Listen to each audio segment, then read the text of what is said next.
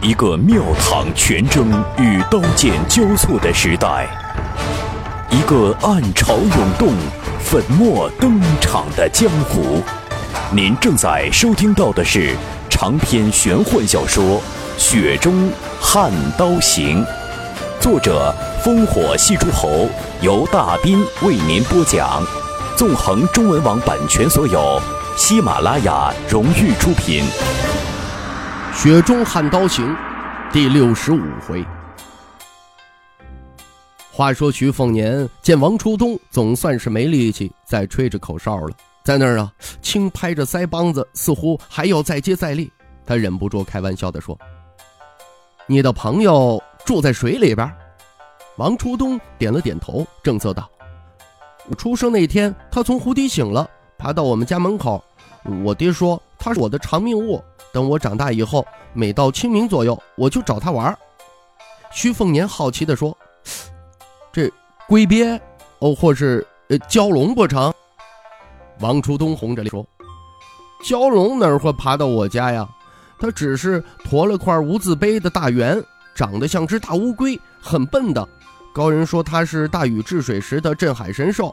小时候我坐在他背上游春神湖，他一高兴就潜入湖底，差点淹死我。后来爹就不许我偷偷来找他了。徐凤年震惊道：“王初东啊，可以呀，看不出来你还是天赋秉异，牛的倒是你更厉害啊，都骑上大圆了。”王初东笑起来露一对小虎牙，显得很得意。他却假装谦虚地说。一般般啦。水浪蓦然间哗啦作响，湖面上浮出一个庞然大物，龟甲阔达两丈，覆大碑一座。《说文解字》中记载：“甲虫为猿最大，猿者大也。”这徐凤年因为雪白毛隼的关系，当年仔细读过《神州景物略》以及《天路石鱼》，《天路石鱼》当中龙种篇便有猿的详细著述。元嗜睡，尤以魁元为最。不逢乱世盛世不出水。目前加上眼前那劈波斩浪的魁元，徐凤年自己就有的一头啊六年凤，一对又魁。至于听说过的神物，那排在首位的则是剑仙吕祖留在武当山上的丹顶鹤，以及龙虎山齐玄真坐下听经十数年的黑虎。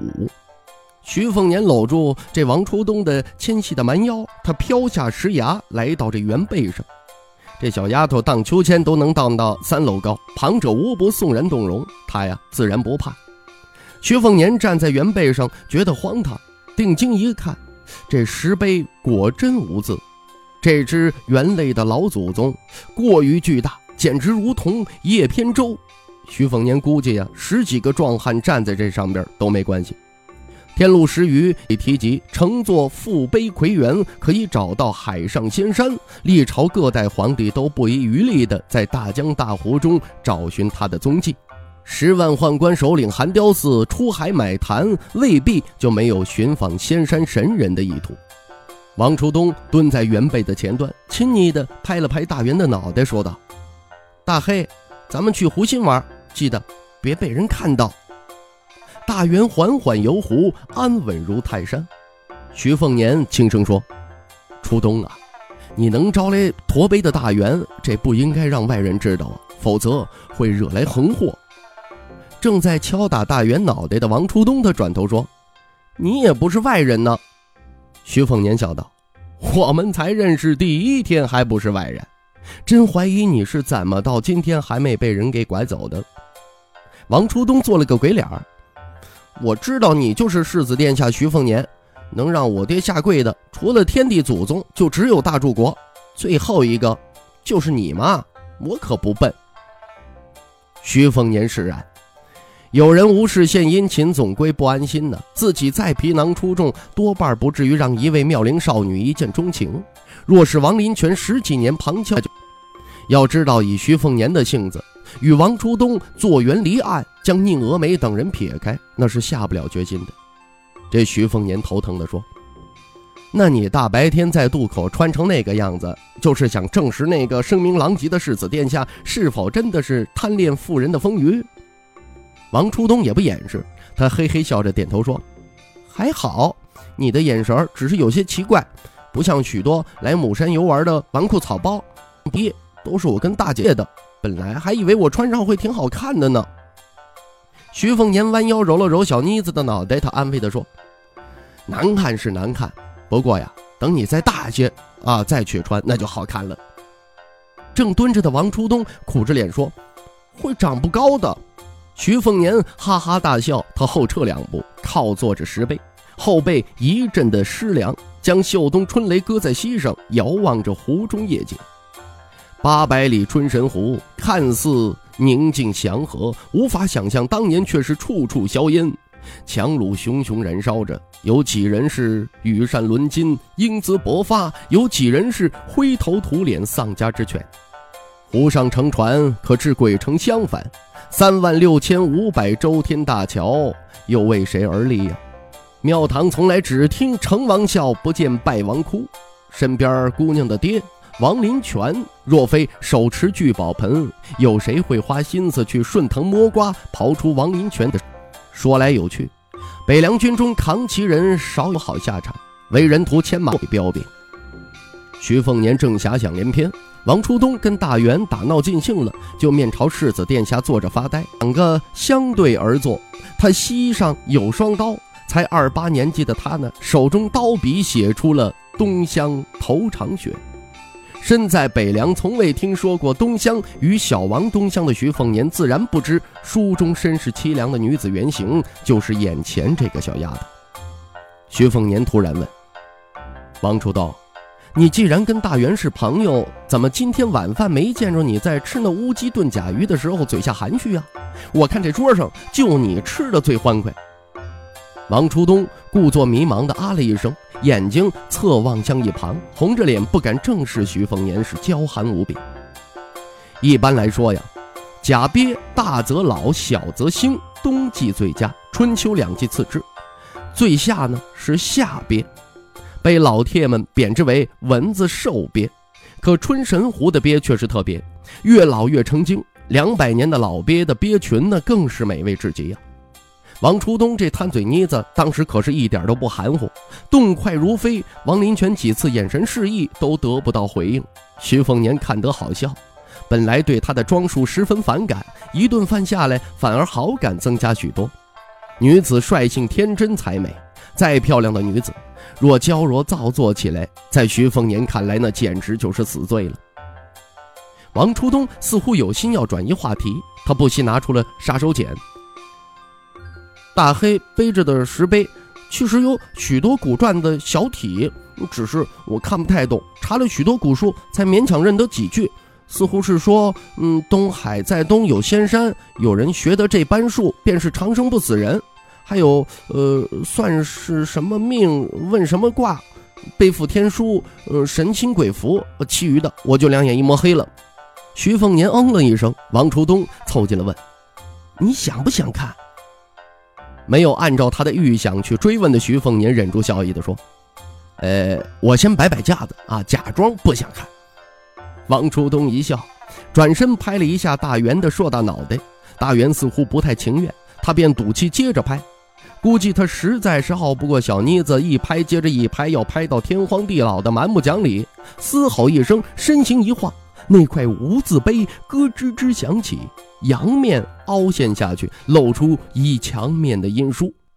徐凤年站起身来，眯起丹凤眸子，飞快地瞄了几眼，迅速记下。古篆他可一个都不认识，但字形都牢记于心。怪不得徐凤年如此势利，保不齐哪天这部天书啊，就是一块免死金牌。只不过是全部记下之后呢，这徐凤年指了指自己的额头，坦白地说：“我已经都看清楚了，都藏在这儿了。”小姑娘啊，真是一点不懂人心险恶，一脸不以为意，只是佩服地说：“你真的能过目不忘啊？我爹没骗我。”徐凤年笑眯眯地说：“要不……”咱也在这石碑上写点东西，留给后人去猜。王初冬愣了一下，拍手道：“好。”徐凤年抽出春雷刀，和王初冬啊走到了石碑的背面。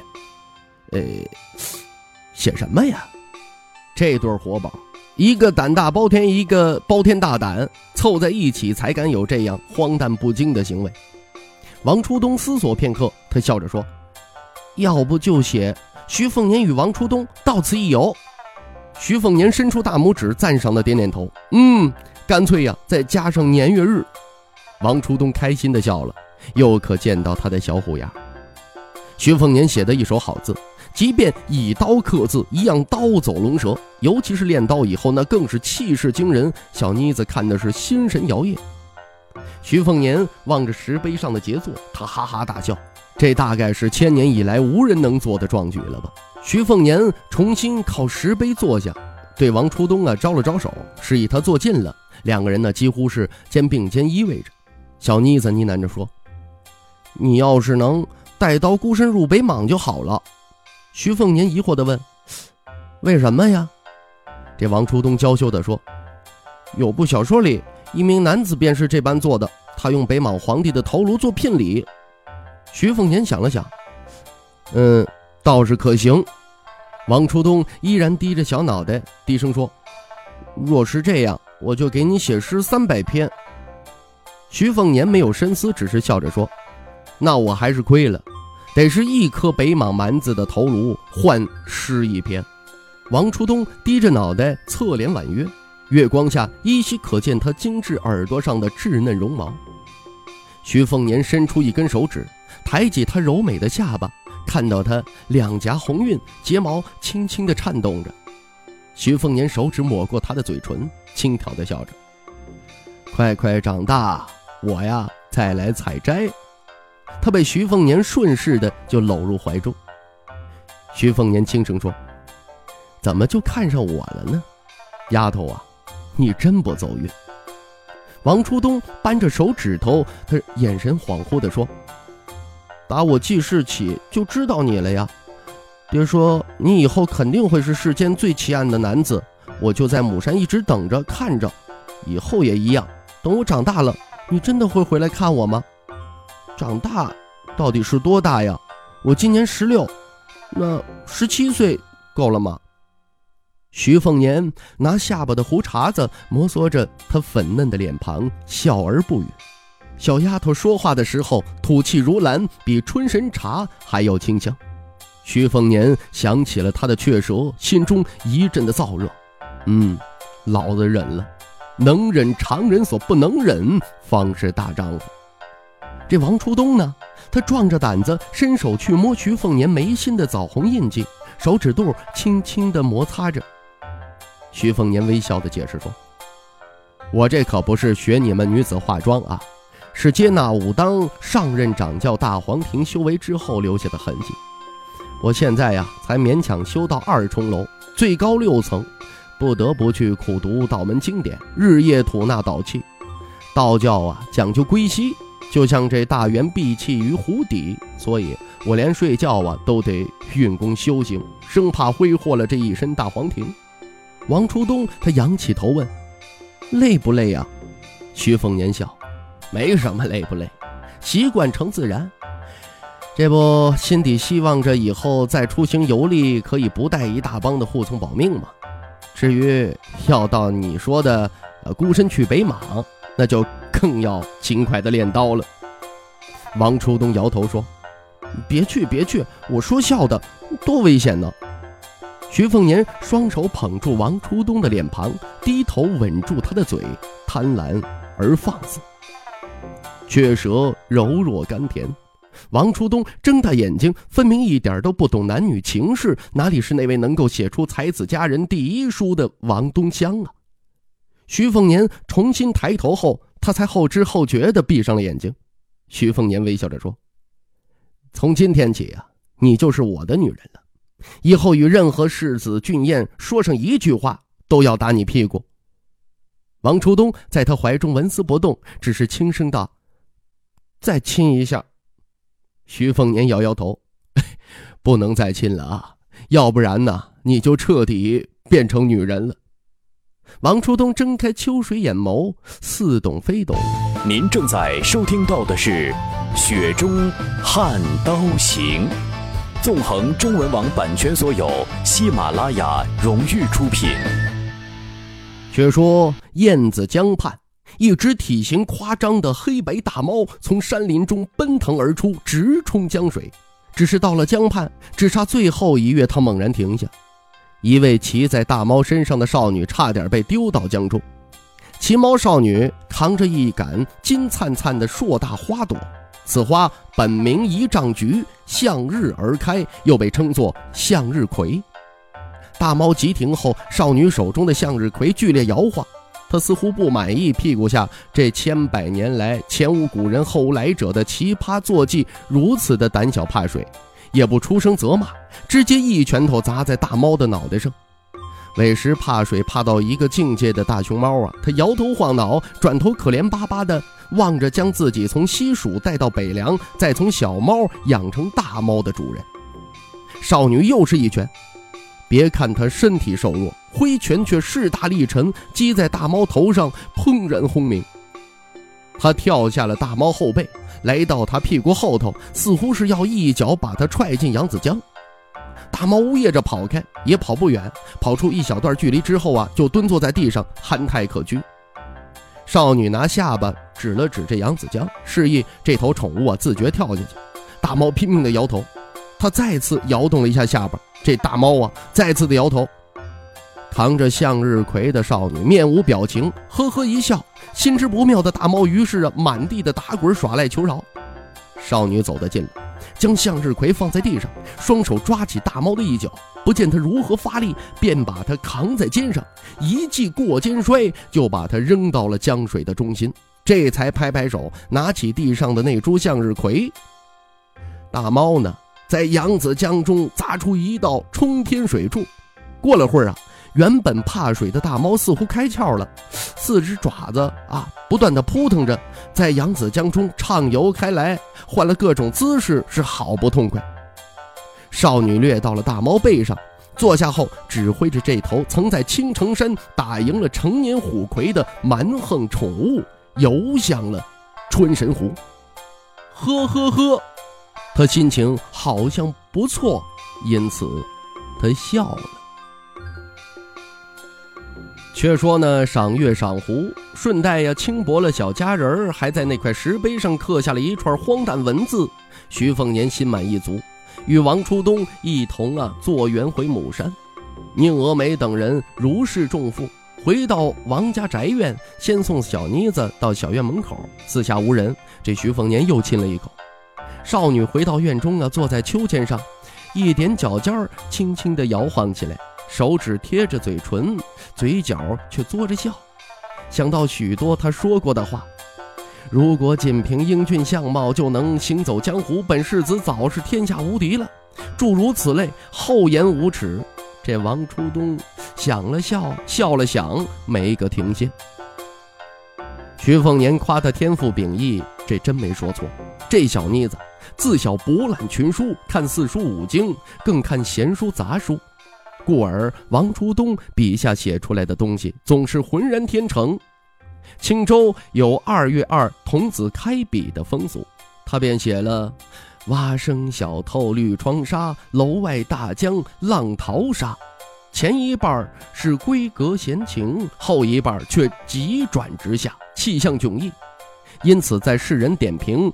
东乡头场雪，都说王东乡以淡墨写浓情，往往柔肠百转，一字一词一语穿人心，深得圣人乐而不淫，哀而不伤词语中的各中三味。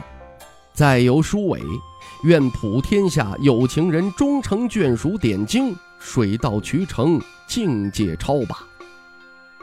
王林泉走到小院，为女儿啊荡起秋千，他笑道。也没说错吧，世子殿下分明是个玲珑剔透的聪明人呐。